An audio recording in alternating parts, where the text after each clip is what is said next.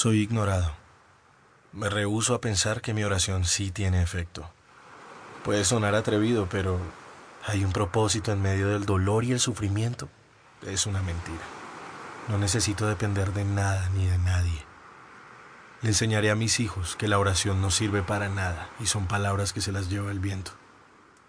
Es tonto creer que habrá respuesta. A menos que decida cambiar mi perspectiva acerca de la oración y revertir esto. Habrá respuesta. Es tonto creer que la oración no sirve para nada y son palabras que se las lleva el viento. Le enseñaré a mis hijos que no necesito depender de nada ni de nadie es una mentira. Hay un propósito en medio del dolor y el sufrimiento. Puede sonar atrevido, pero mi oración tiene efecto. Me rehúso a pensar que soy ignorado, porque Dios es grande, poderoso, bueno, amoroso y fiel.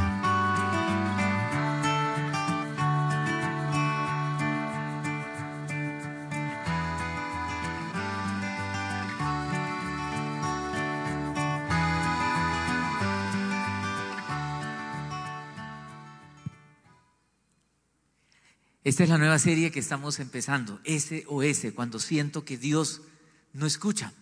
Hace ocho días cerramos la serie Visión 2020, una mirada precisa, enfatizando diferentes aspectos de la vida. Si usted se perdió alguno de los mensajes, los puede ver en YouTube o también próximamente ya estará actualizado en la página y, perdón, en la aplicación, en la app de la Confra.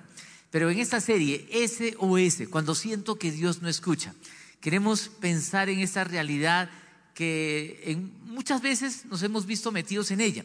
¿Le ha pasado que alguna vez usted ora y ora y ora por algo insistentemente y la respuesta no llega?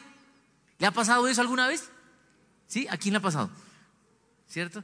Ahora, esta ambientación aquí de las olas del mar y las botellitas es eh, pensando en que cuando los náufragos a una persona perdida en alta mar pues lo que hace es mete un mensaje en una botellita, la cierra y la tira para ver si alguien la encuentra. ¿sí? Entonces, cuando vea usted todas estas botellitas, no es que estamos animándolo a nada raro, pero queremos que usted vea cómo al final en el video y aquí también esa botellita llega a manos de alguien. Es decir, el mensaje llegó a manos de alguien.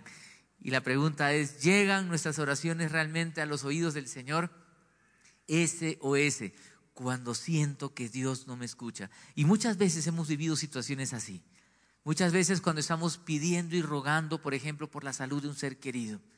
Dígame si a veces uno no se frustra y ora y ora y ora. Y la respuesta tarda mucho y a veces ni siquiera se sana. Se va y decimos, Señor, ¿por qué? Y otras realidades, cada uno dependiendo de la edad o la situación en la que se encuentre. Podemos pensar en los jóvenes adolescentes orando, pidiéndole al Señor, quiere una novia, ¿sí? Yo sé que los papás dirán, ay, pidiendo bobada. Acuérdese que la vaca no se olvide cuando fue ternera, ¿cierto? Las frustraciones que usted tenía cuando a los 15, 16 no tenía novia y decía, nadie me mira, soy muy feo, ¿sí? Cada edad tiene sus crisis. Los jóvenes que ya más mayorcitos y quieren casarse y dicen, no hay con quién. Y las muchachas miran por todo lado y dicen, hay pocos hombres y los que hay están ocupados están dañados, no hay, ¿sí? Y quieren casarse y se angustian y, y, se convierte en una preocupación muy seria y oran por esto y la respuesta no llega o de pronto una persona graduada de la universidad, tanto estudio y no encuentra trabajo, problemas laborales, problemas económicos, diferentes crisis a todo nivel que nos llevan a orar, a orar insistentemente y la respuesta no llega y uno se pone a pensar, oiga, pero ¿será que Dios no me escucha? Y peor aún cuando usted ve que la respuesta sí le llega a otros. Y sí, porque a ellos sí y a mí no. Recuerdo un muchacho que me decía, yo no vuelvo a ir a una boda. ¿Por qué? Ya estoy cansado de ver a todo el mundo casarse y yo nada. Tranquilo, tranquilo, ¿cierto? Hay crisis a, todo nivel. Yo sé que a uno se ríen de eso, pero, pero son crisis, ¿sí? Son crisis y uno ora, ora y pide, Señor, ¿qué pasa? Usted está orando por su situación económica es negociante y está esperando negocios y ve que a otros les salen negocios. Sí le ha pasado que hay gente que monta un negocio y le funciona. Usted monta el mismo negocio y se quiebra. y usted le dice, Señor, ¿por qué me pasa esto? Ese o ese, cuando siento que Dios no me escucha. Ninguno de nosotros está exento de dolor o sufrimiento. La vida es así. El hecho de seguir a Jesús no, no nos exime de esto. Pero qué bueno estar con Jesús para poder enfrentar esas situaciones de la vida de una manera distinta. Por eso la pregunta en la que quiero que pensemos en esta ya tarde es, ¿qué, qué hacer realmente cuando hay sufrimiento, cuando nos llega el dolor? ¿Qué hacer frente a las angustias de la vida? ¿Qué debemos hacer frente a esto? Algo que está angustiando a muchos hoy ya es el tema de la pandemia conocida y sale hasta chistes y todas las demás cosas. Algunos se ríen, otros se preocupan, otros se angustian, otros no salen de la casa. Ya me han preguntado, ¿y la compra qué va a hacer antes? Bueno, hemos abierto un poquito para que circule el aire, ¿cierto? También vamos a tomar algunas medidas, vamos a poner gel por ahí en algunos lados para que algún alguno me dice, no, eso no sirve para nada. Bueno, pero para el que le sirve lo puede usar. Vamos a limpiar mucho más, somos siempre muy pulcros con los baños, más pulcritud para que haya. Y si alguien tiene gripa, pues por favor desde su casa nos puede ver por YouTube, ¿cierto? Y así no asusta a nadie más, ¿sí? Pero queremos tomar medidas y hay que hacerlas, pues hay que ser cuidadosos, pero también tener cuidado de no ir al extremo de que me encierro en la casa y no salgo, ¿cierto? porque si no ya llega esa, eh, esa crisis que creo que no es sana. Uno debe tomar las medidas como cuando nos llegó el H1, el N1, las otras gripas, la aviar y tantas cosas que nos han llegado, ¿cierto? Pero tranquilos, tranquilos que creo que tenemos que en estas situaciones de angustias pensar qué hacer frente a las angustias de la vida, qué podemos hacer. Quiero que piensen algo. Vamos a analizar varios personajes en esta serie que dura dos meses. ¿Qué hacer? ¿Qué hacer ante las angustias de la vida? SOS, cuando siento que Dios no me escucha.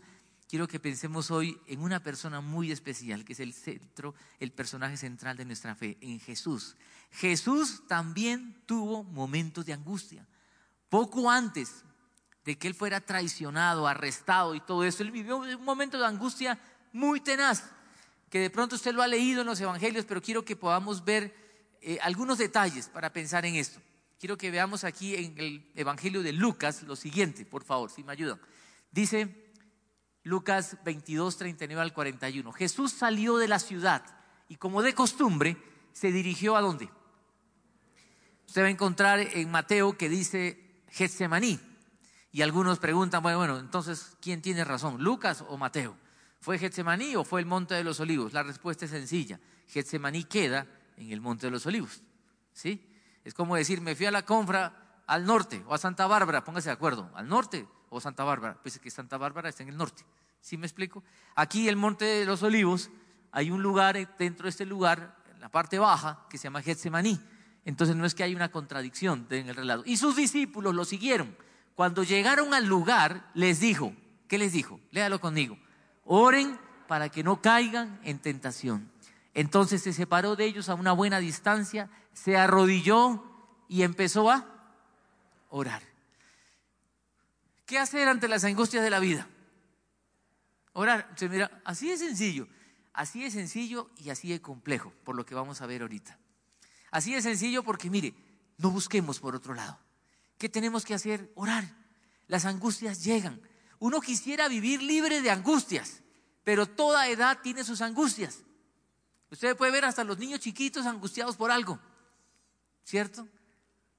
Por eso cada vez más la psicología va cogiendo más fuerza y más auge, porque ahora se necesita psicólogos en todo lado, porque el ser humano está llegando a un punto de, angustias por todo, de verdad.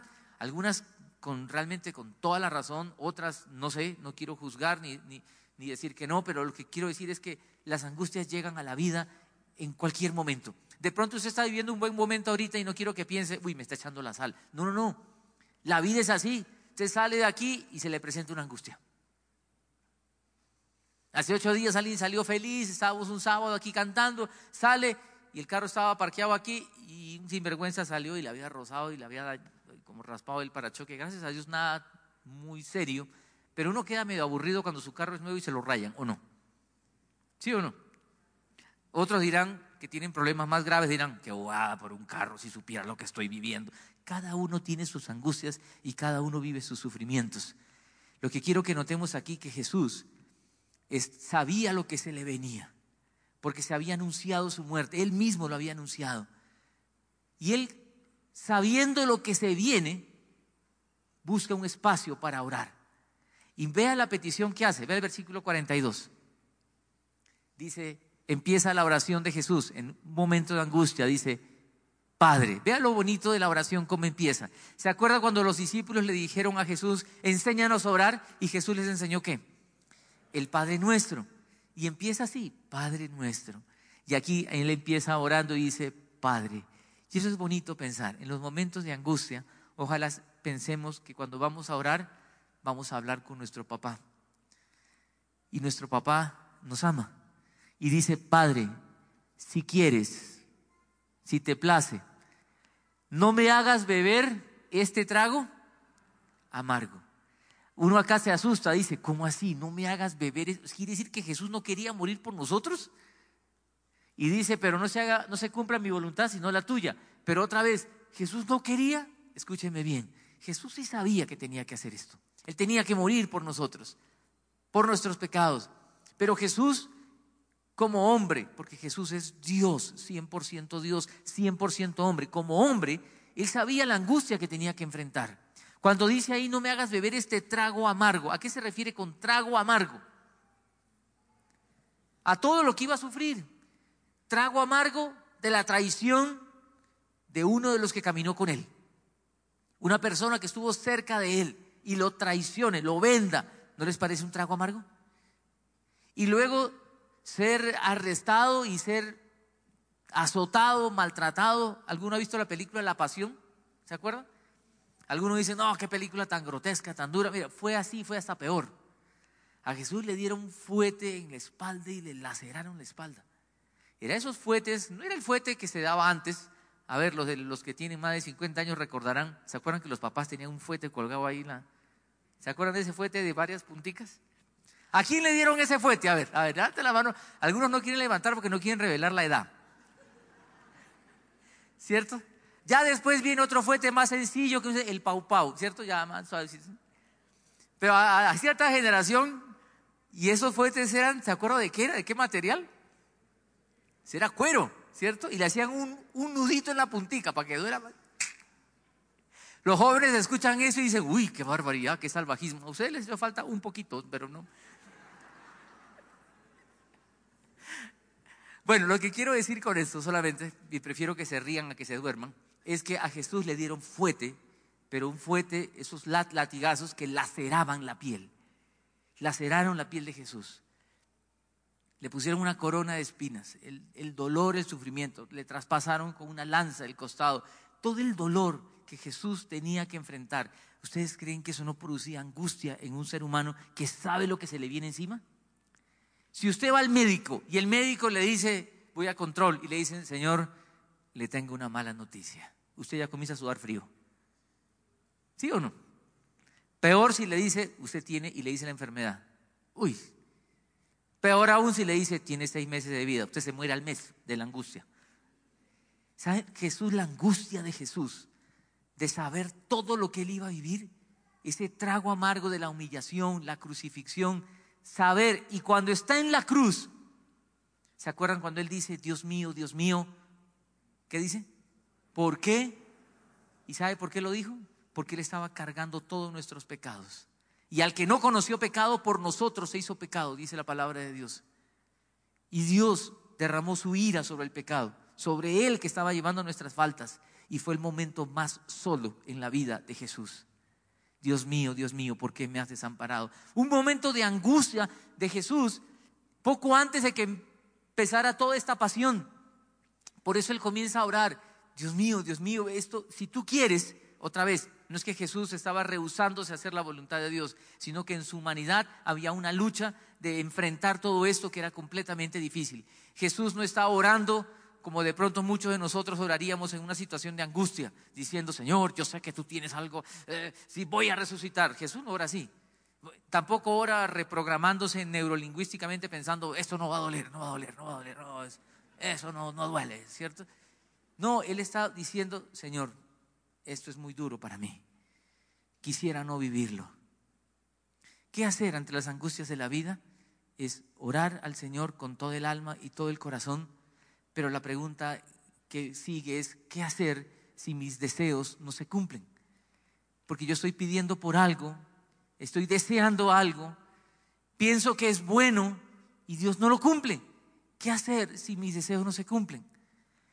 En el versículo 42, quiero que lo vuelvan a poner aquí, por favor, dice, dice así, hay un gran pero en ese versículo. Si me ayudan con el versículo 42 otra vez en pantalla, dice, Padre, si quieres, no me hagas beber este trago amargo, pero, ¿ven el gran pero aquí? El pero es, no se haga, no se cumpla mi voluntad, sino la tuya. ¿Qué, ¿Qué pasa cuando mis deseos no se cumplen? Yo puedo tener un deseo, una voluntad, pero la voluntad de Dios es mejor. Pero acá viene una lucha muy tenaz. Mire, uno dice, sí, sí, sí. Entonces, ¿qué hago si mis deseos no se cumplen? Debo decir en mi oración, Señor, que se haga tu voluntad.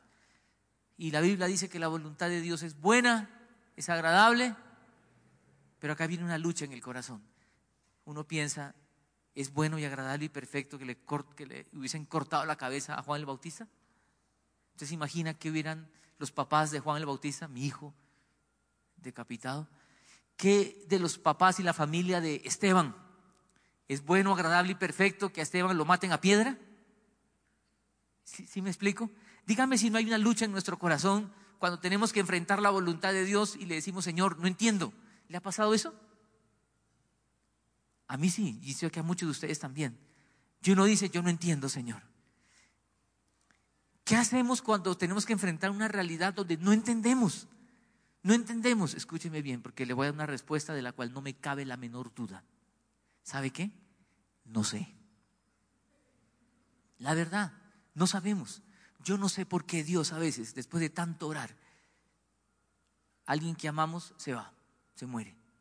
Yo no sé por qué a veces familias que oran, y es una crisis para esas parejas, que quieren ser papás y piden, Señor, queremos quedar embarazados, queremos un hijo, y tienen todas las condiciones para hacerlo no solo materiales, sino emocionales, espirituales, personas con solvencia moral, espiritual, y no nos vienen. Yo digo, Señor, yo no entiendo. En cambio, no entiendo por qué otros que no tienen nada de eso y tienen hijos como conejos. Cualquier parecido con la realidad, por favor, no miren para ningún lado porque toda mirada puede ser acusadora. ¿Si conoce familias así? Ay, Señor, estos no, no sé cómo se llenan de hijos. Esa es una pregunta que yo le voy a hacer al Señor cuando llegue al cielo. Señor, y voy a llegar al cielo no por mis méritos, por, los méritos de Cristo, porque soy un pecador que merezco el infierno, pero por la gracia de Dios salvo. Pero ese Señor, ¿por qué, ¿por qué eso? Y muchas otras preguntas que uno se hace. ¿Qué hacer cuando mis deseos no se cumplen? Este versículo 42, yo quiero que lo veamos también en otras traducciones. Lo hemos visto aquí en la nueva versión internacional. Yo quiero que lo vean en esta traducción en lenguaje actual. Y con esto no quiero confundirlos, sino quiero animarlos que cuando usted lea la Biblia pueda comparar otras traducciones, otras versiones se llama en español, donde usted puede comparar. Y si usted habla otro idioma, sabe, en inglés, en francés, lo que sea, que ayudan a complementar la comprensión del texto. Y vea lo que dice aquí. Dice, Padre, ¿cómo deseo que me libres de qué? Lo está diciendo con otras palabras, pero es lo mismo. Jesús está diciendo, Señor, Él en su humanidad, yo no quisiera enfrentar esa situación tan espantosa que me va a tocar. Pero otra vez el gran pero, pero que no suceda lo que, ¿qué?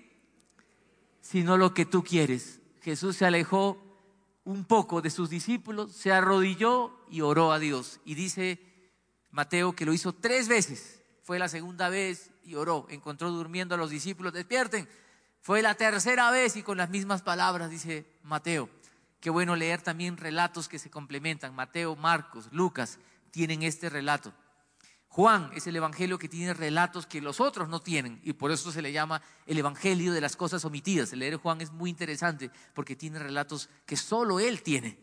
Pero aquí este relato aparece en los tres y uno puede encontrar aquí a Jesús en medio de su angustia diciendo, Señor, yo no quisiera esto pero no se haga mi voluntad, sino la tuya. Y esto otra vez les digo, es una lucha y es algo difícil para nosotros, porque a veces la voluntad de Dios no la entendemos.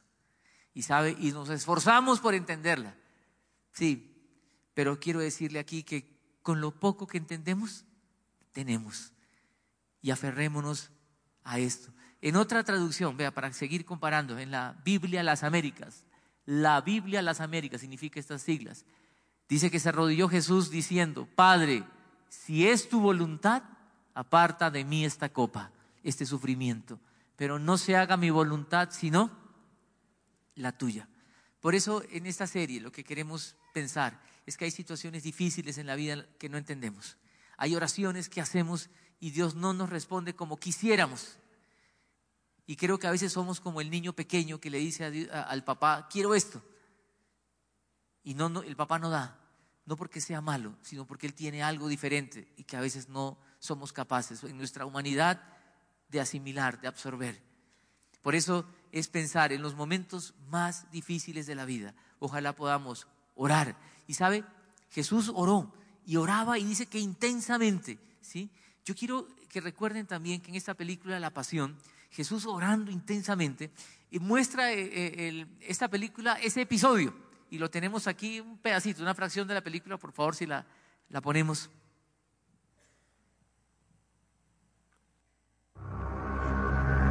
Se haga tu voluntad y no la mía.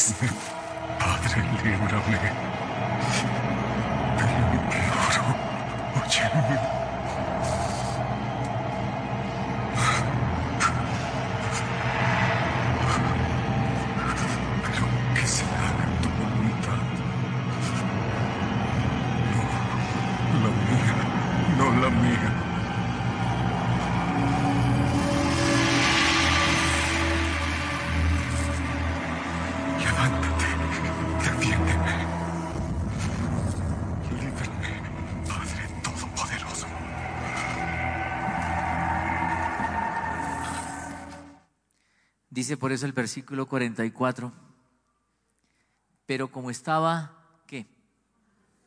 Fíjese en eso, Jesús angustiado. Siempre pensamos en Jesús victorioso, resucitado. Sí, es verdad. Pero piensen esto, Jesús angustiado.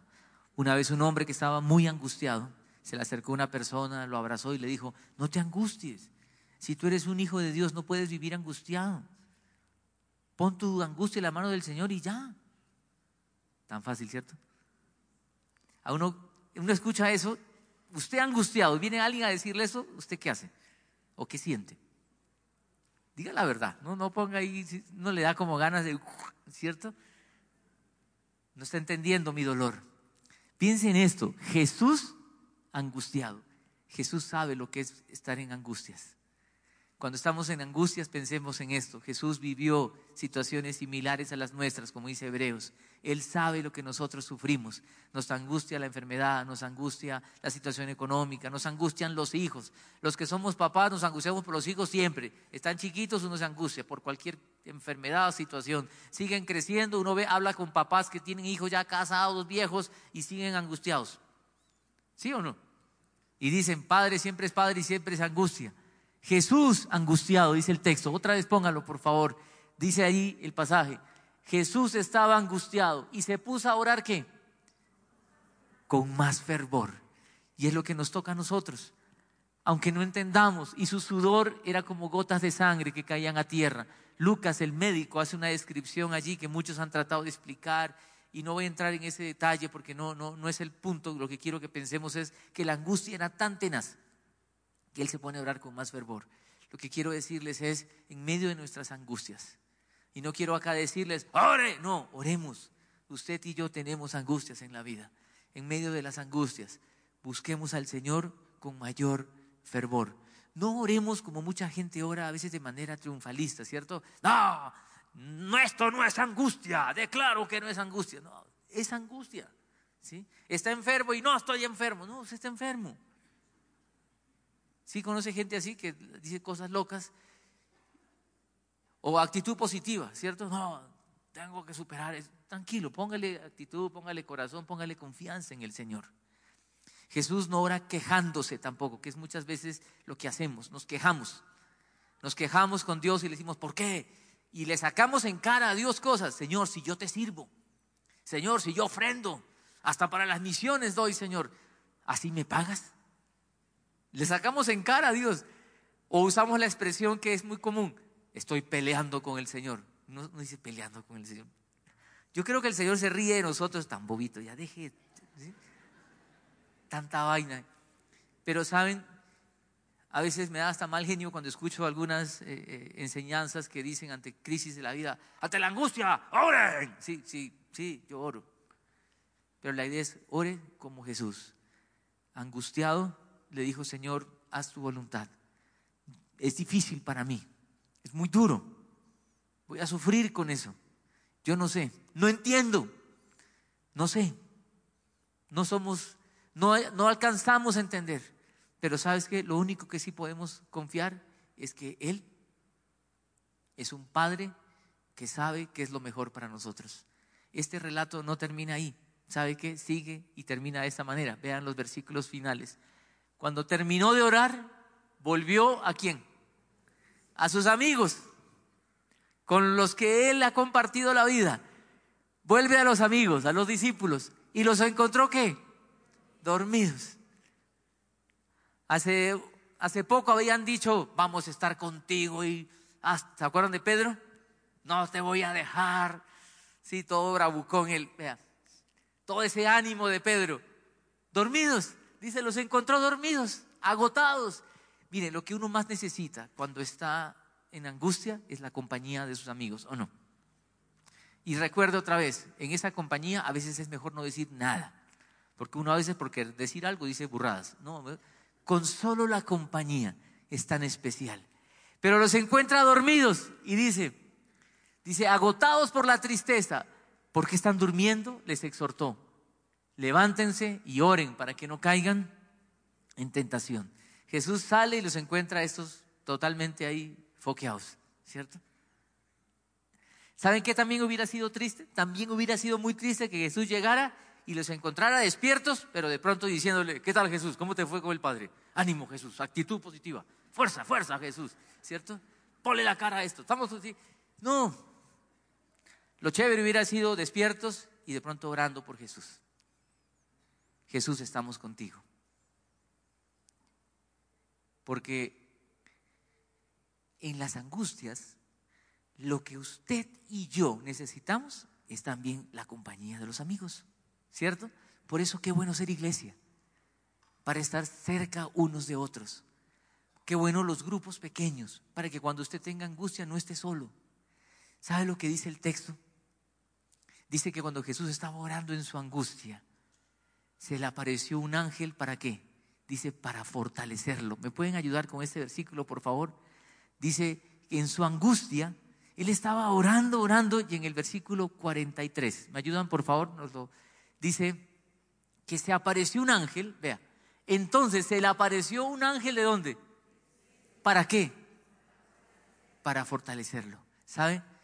Dios pone a veces ángeles para esto. No necesariamente un ángel que baje del cielo, sino personas que Dios puede poner para fortalecernos. En medio de la angustia tan grande, el Padre no le dijo a Jesús, aguante como los machos. Le dijo, voy a mandar un ángel para fortalecerte. Y Jesús luego se levanta y le pone la cara a lo que se va a venir, a lo que va a enfrentar. Y luego resucita en gloria por nosotros. Ante las angustias de la vida, lo que queremos que pensemos aquí, así como en el video que aparece una mano, vea esa mano allá, cogiendo nuestro mensaje de angustia. El Padre sí escucha nuestra oración. Lo que pasa es que no siempre nos responde como nosotros queremos. A manera de conclusión, yo quiero ponerle una expresión aquí. Vea lo que dice. En los momentos más difíciles de la vida, aquellos en los cuales oramos intensamente y pareciera que Dios no escucha, aferrémonos a su voluntad, confiando que siempre será que lo mejor. Por difícil que ésta sea, Nuestra parte es creer que Él sabe lo que hace, aunque no lo entendamos. Y, y que Él cumple lo que promete. Él ha dicho que no nos dejará y que no nos desamparará. Que nuestra confianza en Él crezca cada vez más. En los momentos difíciles de la vida podamos ver oportunidades para crecer y seguir madurando. ¿Sabe? Cuando estamos en los momentos difíciles de la vida, es pensar, Señor, yo no te entiendo, pero yo sé que tú tienes un propósito conmigo en esto y que tú estás trabajando con mi vida en algo. Señor, cumple tu voluntad, aunque no la entienda y sea difícil. Quiero aquí usar y terminar con una ilustración o un paralelo más bien. Cuando las parejitas se casan, hacen votos, ¿cierto? Y hay votos que hacen llorar no solo al auditorio, sino hasta el pastor que está celebrando la, oficiando la boda. Hay votos, uno dice, no, enmárquenlos por favor, ¿sí? Te voy a ser fiel, te voy a soportar siempre. Escuché hace poco a un novio decir, cumpliré tus caprichos y tus deseos. Yo decía, este tipo no sabe lo lío que se está metiendo. A propósito, algunos dicen, Dios es cumplidor de deseos. No, Dios no es cumplidor de deseos. Dios es, un, es una persona que es fiel a su palabra. Él cumple lo que dice. No es cumplidor de deseos. Él cumple su voluntad y es lo mejor para nosotros. Pero esos votos matrimoniales tan bonitos, tan preciosos, donde los dos se prometen amor eterno, qué bueno recordarlos. Por eso algunas parejas renuevan votos, ¿cierto? A los 10 años, a los 15 años, y así hay bodas de papel, de cartón, de, de, ¿qué más hay? De, hay de todo. Las más conocidas a los 25 años, las bodas de plata, y los que llegan luego a los 50 son las bodas de oro, ¿cierto? Uy, esas bodas de oro a mí sí se me arrugan el corazón de la emoción cuando veo a un par de ya 70 o más años, ¿cierto? Diciéndole, viejita, prometo serte fiel como hace 50 años. Uy, eso es emocionante. ¿Sí o no? Qué bueno decirle al Señor lo mismo. Señor, yo quiero serte fiel en salud y en enfermedad, en pobreza y en riqueza, con novia o sin novia, con esposo o sin esposo o esposa, con plata o sin plata. Yo quiero serte siempre fiel, porque voy a confiar que tu voluntad siempre es lo mejor para mi vida, aunque a veces no la entienda. Yo no la entiendo. Algunos vienen a veces y me dicen, ay, pastor, explíqueme esto. Yo no sé. Lo único que sé, que Dios es papá. Y como papá, Él va a cuidar de nosotros. Y nuestra parte es aferrarnos a Él y que renovemos nuestra confianza en Él. Por eso le dejo una pregunta para reflexionar. ¿Usted quiere, queremos renovar nuestra confianza en Él? Como en un matrimonio, decirle esta tarde, Señor, yo quiero renovar mi confianza en ti. Sea lo que esté viviendo, quiero renovar mi confianza en ti. Y si usted nunca lo ha hecho, yo le invito a que hoy se case con el Señor y diga, Señor, yo quiero poner mi confianza en ti hoy. Cristo murió en la cruz del Calvario, sufrió por nosotros para que nosotros hoy podamos vivir una relación de confianza en Él. Por eso le cantamos Padre, Padre. Acompáñenme a orar. Vamos a orar y orar al Padre. Padre, Padre nuestro que estás en el cielo. Gracias por ser un Padre bueno. Y gracias porque tu voluntad es lo mejor para nosotros. Aunque a veces, Señor, no la entendamos. Te confesamos de todo corazón. No, no entendemos muchas cosas que suceden en esta tierra. Muchas cosas que nos ha tocado vivir. Pero, Señor, hoy queremos renovar nuestra confianza en ti. Y así como Jesús en un momento de angustia te buscó y con fervor oraba, queremos con fervor orar en este momento y decirte, Señor, queremos decirte, Padre, haz tu voluntad con nosotros. Señor, queremos renovar nuestra confianza en ti. Yo les pido que siga orando, por favor. Aproveche esos instantes para orar. Aprovecha este instante para en oración, allí en el silencio de su corazón, sin pronunciar palabra alguna, diríjase al Padre y dígale, Padre, tú eres un Padre bueno. No entiendo cosas que me ha tocado vivir, pero quiero hoy renovar mi confianza en ti. Y si usted nunca lo ha hecho antes, hoy le puede decir también, Señor, yo quiero poner mi vida en tus manos y quiero siempre correr a ti en cualquier circunstancia de la vida. Si usted lo está haciendo por primera vez, hágalo con todo el corazón, es algo entre usted y el Señor. Si usted lo está haciendo por primera vez, yo quisiera orar por usted. Si usted lo está haciendo hoy solo por primera vez, yo quisiera hacer una oración especialmente por usted. Yo le pido que mientras todos estamos con los ojos cerrados, la cabeza inclinada orando al Señor, usted levante su mano un momentico. Yo quiero poder verle y quiero orar por usted. Que Dios te bendiga. Que Dios lo bendiga. Que Dios lo bendiga. Que Dios lo bendiga. Baje su mano. Que Dios lo bendiga. Señor, yo te pido por estas personas que levantan la mano y que les están diciendo por primera vez, yo quiero poner mi confianza en ti. Porque tú moriste por mí. Y como hijo quiero decirte, Padre, Señor, una vez más te pedimos, bendice a estas personas y bendice a aquellos otros que también oraron de pronto de esa manera y no levantaron la mano por, por pena o alguna razón. Pero te pedimos en el nombre de Jesús, bendícenos para hacer bendición, para decirle, Señor, a esta sociedad que tanto sufre, en medio de tanto dolor, depresión y suicidio, decirles que en ti hay esperanza, porque tu voluntad siempre será lo mejor para nosotros. Señor, toma nuestra vida en tus manos. Oramos en el nombre de Jesús. Amén. Amén. Yo les pido que nos pongamos de pie, por favor. Vamos a entonar este canto que dice que Dios es un buen Padre y vamos a cantar con todo el corazón.